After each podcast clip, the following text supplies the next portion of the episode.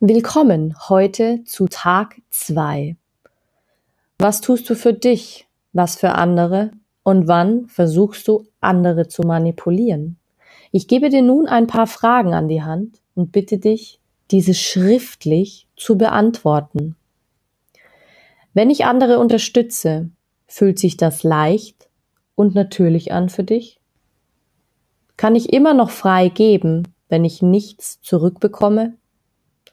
Erschöpft mich mein Geben oder belebt es mich? Wenn ich etwas für andere Menschen tue, welche Ängste kommen in mir hoch und welche verborgenen Absichten stecken dahinter? Eine mögliche Angst ist beispielsweise, wenn ich aufhöre freundlich zu sein, finden mich meine Mitmenschen nicht mehr interessant oder liebenswert. Zähle nun die drei wichtigsten Menschen in deinem Leben auf Nummer eins, Nummer zwei und Nummer drei und notiere diese schriftlich. Nun, wie kann ich diesen Menschen bewusst etwas Gutes tun? Wie kann ich ihnen jeweils zeigen, dass sie mir wichtig sind? Notiere dies ebenfalls. Achte dabei darauf, ob eventuell der Wunsch auftaucht, etwas zurückzubekommen. Ein Dankeschön, ein Lob, eine Berührung. Nimm das Bedürfnis bewusst wahr.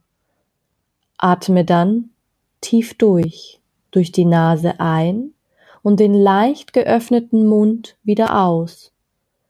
Tue dies so lange, bis du das Gefühl hast, dass es gut ist, und dann lasse es los.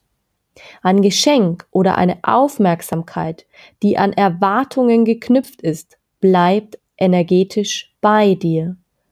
Lass alles, was du schenkst, bewusst los.